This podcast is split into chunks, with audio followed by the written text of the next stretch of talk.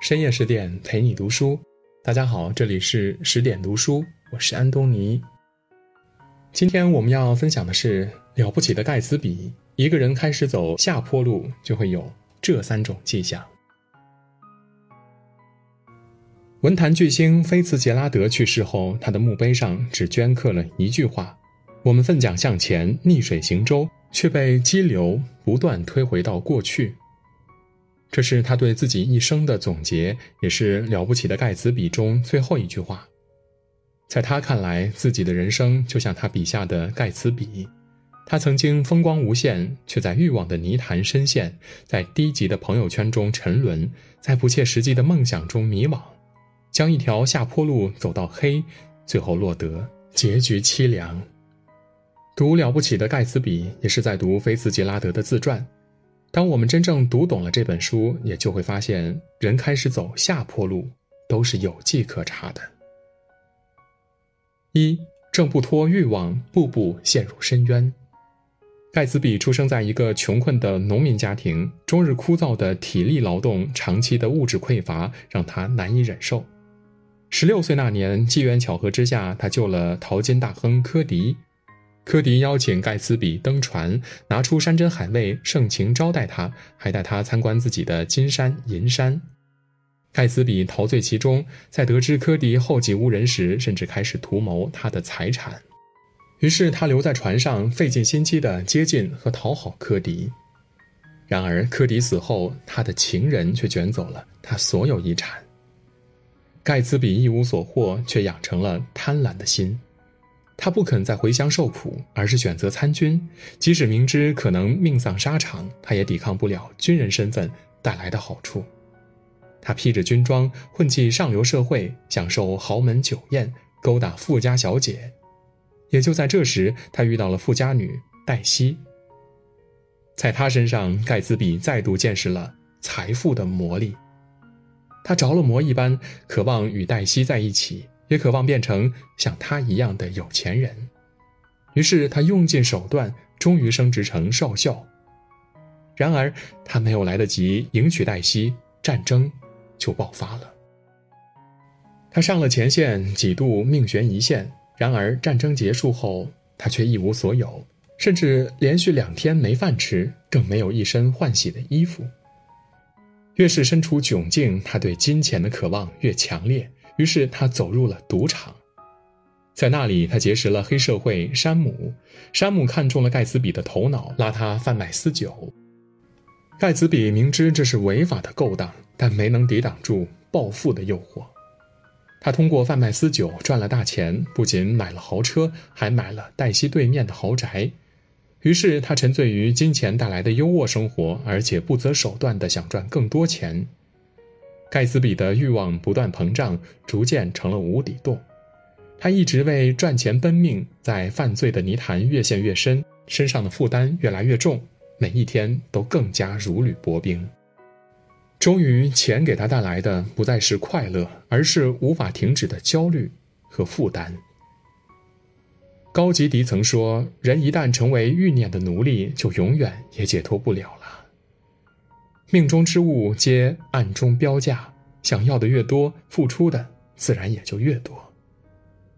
欲望就像沼泽，那些挣不脱欲望的人，最终都会越陷越深，溺毙其中。”人这一生有太长的路要走，唯有节欲方能行稳。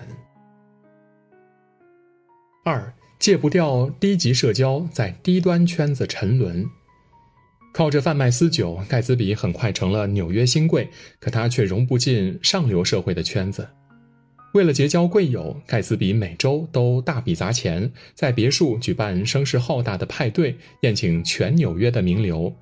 他的派对上聚集了纽约最为出名的明星、官员以及富商。然而，这些人并不是来交友的。盖茨比却以为自己结交了众多上流人士。为了赢得这些人的尊重，他还耗时耗力地编造了一串谎言，称自己是豪门出身、少校军衔、牛津毕业，并在他们的吹捧中飘飘然。他不知道，这些人一转头就会变一副嘴脸。一边享受着他的美酒佳肴，一边却恶意揣测甚至诋毁他。盖茨比没从与这些人的交往中得到任何好处，反而总是烂事缠身。一次，他因为忙碌没有露面，一位客人就愤怒地在他家中打砸，让他损失了不少钱。还有一次，他的某位至交随口编造了关于他的谣言，导致记者对盖茨比围追堵截，关于他的污名化报道满天飞。甚至后来，他终止了举办派对，那些朋友立刻反目相向，从阵阵吹捧变成了骂声一片。他砸进了大把金钱，任由那些人把自己家搞得混乱一片，最后却还要被说三道四。在这低级社交中，他没有获得任何长进，甚至从未真正融入上流社会，代价却是日益心力交瘁。三流的朋友靠财色维系，一流的朋友靠志趣相投。越是低级的社交圈，维系起来越费力，也最容易废掉一个人。与酒肉朋友交往，或许能在被吹捧中得到短暂的快乐；然而久处必然反受其害。与高雅之士结伴，才能在互相的激励中得到不断的进步。交往越久，情谊越深厚。聪明的人都早早的脱离了低级社交圈，不费力讨好消极的人，不硬去融入不合适的圈子，只选择志同道合的伙伴，只加入。有益的圈子，毕竟只有积极向上的圈子，才能为成长提供助力。三看不清现实，在幻想中迷失。在盖茨比的富翁梦中，黛西永远是女主角。当两个人终于重逢，盖茨比欣喜若狂，领着黛西参观自己专为她建造的城堡。而黛西看着那些昂贵的家具、精美的衣衫以及不菲的典藏，甚至激动地哭了起来。盖茨比听出她的声音如今已经充满金钱，可他不愿相信昔日的爱人现在变成了一个拜金女。即使好友尼克再三劝他，黛西不是真的爱你，她爱的只是钱，而且她是忍受不了丈夫的出轨和暴力才选择了你。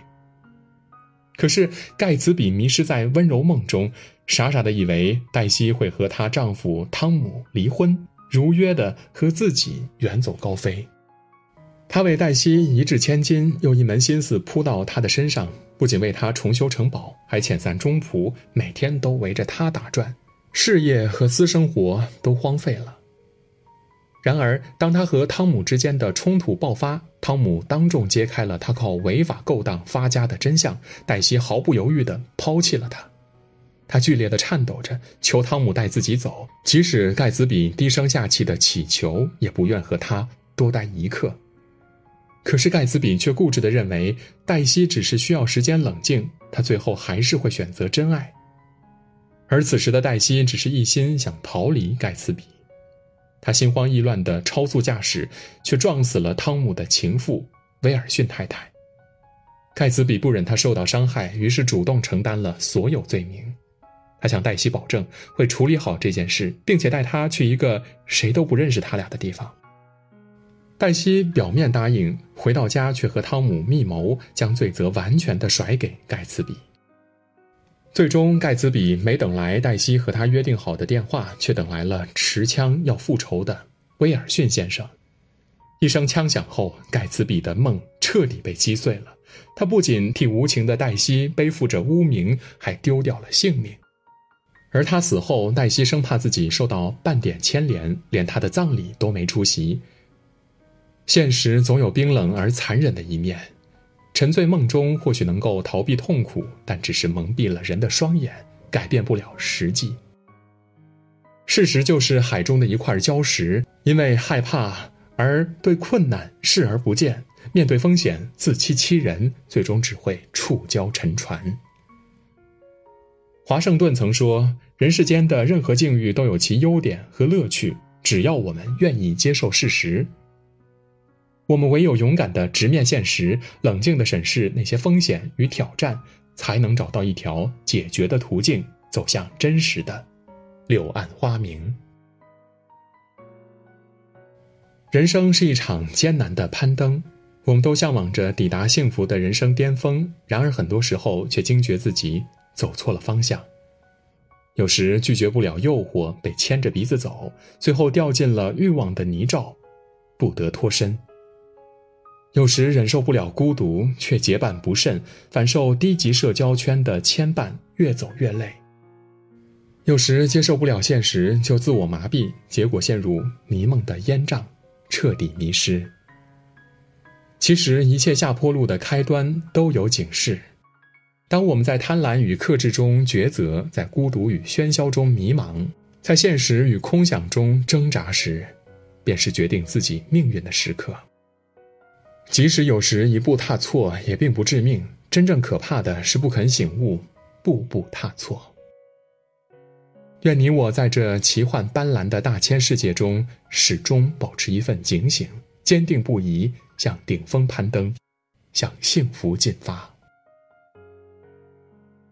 今天的文章就到这里。如果您喜欢我们的文章，可以在文末点亮赞和再看，也可以在留言区说出您的观点。更多美文，请您继续关注十点读书，也欢迎把我们推荐给您的朋友和家人，一起在阅读里成为更好的自己。